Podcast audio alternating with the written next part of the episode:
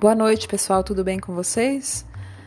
Como estão durante esse período de pandemia? Sei que não está fácil, né? Nem pra gente, nem para vocês, nem para a população em geral. Mas, assim, eu estou tentando ser a mais maleável possível, passando textos extremamente resumidos, né? Embora vocês estejam achando um pouco extenso. Mas, assim, eu estou dando um período de uns 15 dias, passando poucas atividades, mais leitura, né? Para que vocês possam ter o tempo necessário para poder resolver toda essa questão, né? Porque a gente também tem o nosso problema cotidiano, né? Do nosso dia a dia, que está mais é, pesado, não, não está mais tão fácil como antes, né? Porque a gente tem muito mais tarefas do que, do que antigamente, né? Então vamos lá. Eu vou falar sobre a Revolução Chinesa, na verdade eu vou fazer a leitura, tá? E tentar explicar o máximo para que o vídeo, para que no caso o áudio não fique tão extenso. E peço até desculpa a vocês que esse, esse aplicativo ainda estou aprendendo hoje, comecei a utilizá-lo hoje, uma forma para poder fazer com que vocês fiquem mais estimulados, né? Não sei se minha voz pode estimular também, né? Mas pelo menos é uma, uma forma mais próxima, né, da gente se falar. Então vamos lá, vou dar um início ao texto que é a Revolução Chinesa. É, eu, inclusive, eu passei um vídeo né? Não sei se vocês conseguem encontrar, porque tem muitas mensagens né, nessa turma, onde foi falado sobre o comunismo na China. Na verdade, a China não é extremamente comunista, ela tem características capitalistas também, no qual vai ser explicado nesse, nesse vídeo que foi passado anteriormente. Então vamos dar continuidade ao texto, tá bom? A Revolução Chinesa foi o processo revolucionário responsável pela transformação da China em uma nação comunista.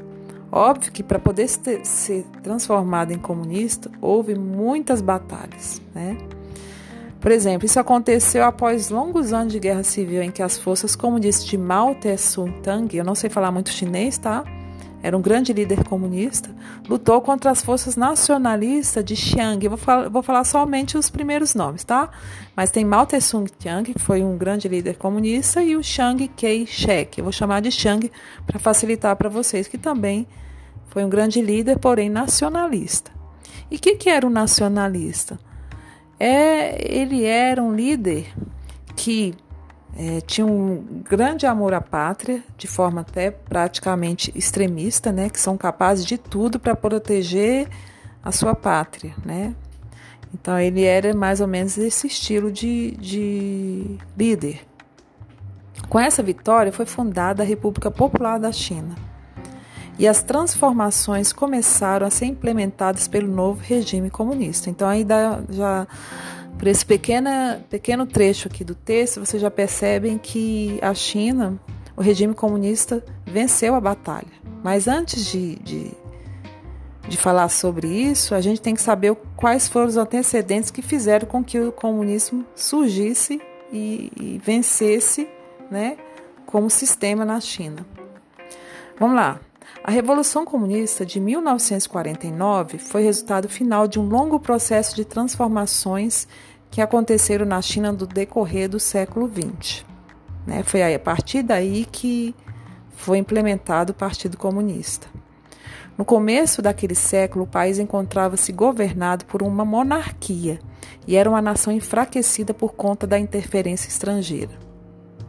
Tá? Então, eles, eles sofreram uma grande influência de estrangeiros, principalmente pela monarquia de outros países, e, no entanto, eles ficaram enfraquecidos por conta de diversos fatores, principalmente a questão econômica, que afligiu todo o país né, e provocou diversos problemas financeiros, sociais.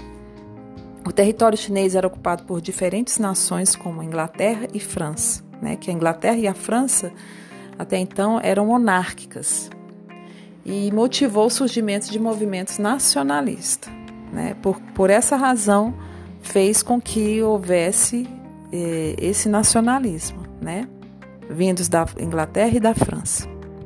O fortalecimento do nacionalismo tinha em Sun Yat-sen, aquele nacionalista que eu já havia dito como líder, né, um grande nome, a Revolução de 1911, ou Revolução Xinhai, que colocou fim à monarquia chinesa e deu início a uma república formada a partir do governo provisório. Então esse nacionalista, ele foi contra a essa monarquia, né, implantada na China e fundou uma república. E que, porém, foi um governo não muito duradouro, foi um governo provisório. O período que se seguiu após 1911 foi bastante conturbado na China, e a instabilidade fomentou movimentos separatistas em, em parte do país. Então, tinha os nacionalistas, né, que defendiam a sua parte, e os comunistas, né, os, seus, os outros interesses, cada um defendendo seus interesses. Esses movimentos surgiram sobretudo no sul né, da China e eram liderados pelos conhecidos senhores da guerra, espécie de chefes militares que concentravam poder e influência sobre as regiões de origem. A luta contra esses movimentos ocorreu no período de 1916 até 1927 e foi encabeçado pelo Partido Nacionalista ou chamado de Kuomintang. Tá? Quando eu falar em Kuomintang, vocês lembrem sempre que é Partido Nacionalista. Enquanto os nacionalistas lideravam esse combate contra a fragmentação territori territorial, outro grupo político despontava na China. Quem eram? Os comunistas. O fortalecimento do comunismo no país esteve diretamente relacionado ao sucesso da Revolução de 1917 na Rússia. Né? Porque na Rússia deu origem todo o comunismo em 1917. O resultado do crescimento do comunismo foi o fortalecimento da classe do operariado, levando ao surgimento do Partido Comunista Chinês, ou seja, PCC, criado em 1921 e inicialmente com 57 membros, todos considerados fundadores do partido. Um deles era Mao Tse-tung, Mao, né, que eu ia falar apenas o primeiro nome, mas Mao Tse-tung, que era um líder do Partido Comunista, nome de grande relevância no PCC durante os anos seguintes. Porém, houve uma grande guerra civil. Então, depois que o PCC, que é o Partido Comunista Chinês, foi completamente instituído no país, tratou de criar relações com o Kuomintang, que eram os nacionalistas, o maior partido da China naquele período. As ligações iniciais foram bem amistosas, ou seja, os nacionalistas com os comunistas, uma vez que a partir da mediação da União Soviética, o Kuomintang né, que eram os nacionalistas, aceitaram acolher os comunistas em seus quadros desde que submetidos ao comando de Xian Yat-sen. Quem era Xian Yat-sen? Justamente o líder nacionalista. A União Soviética também se estabeleceu como parceira econômica do Kuomintang, fornecendo-lhe armas e outros recursos econômicos importantes. O apoio soviético a um partido visto como burguês acontecia porque afirmavam que a China não possuía as condições históricas necessárias à transição para o socialismo. O que, que era o socialismo? É o sistema econômico, né, que tem uma vertente comunista. O capitalismo também é um sistema econômico que tem uma vertente liberal, né, que depois a gente acredita que você já tem ouvido falar, então eu já tenho explicado. Caso não, a gente vai adiando um pouquinho, vocês perguntem novamente, tá bom? Para entrar em detalhes, eu vou ver se eu coloco em mais algum conteúdo de vocês para explicar melhor sobre o socialismo e o capitalismo, tá bom?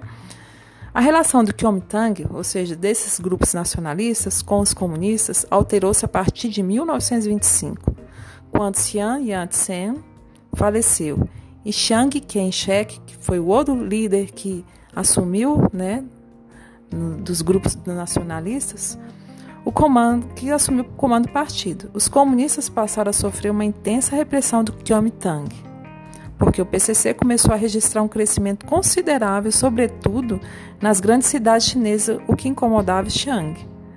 Ou seja, é, os comunistas foram crescendo cada vez mais e criando mais espaço no país. E Chiang, que era um grande nacionalista, não estava gostando muito dessa ideia. Então, Chiang então ordenou uma perseguição aos comunistas, mobilizando tropas para realizar essa tarefa. O aumento da repressão colocou os comunistas chineses em situação de risco, os quais, para evitar a total aniquilação do movimento, optaram por se refugiar em zonas do interior. E assim termina toda a história resumida da China, né, da Revolução Chinesa, mas que atualmente, como eu já havia dito, o país ainda possui vertentes comunistas. Então, os comunistas venceram a guerra nesse sentido, tá bom, gente? Então, boa noite para vocês. Caso vocês tenham alguma dúvida, vocês podem é, me perguntar no privado, tá? E fiquem com Deus e um beijo a todos, tá? Boa noite.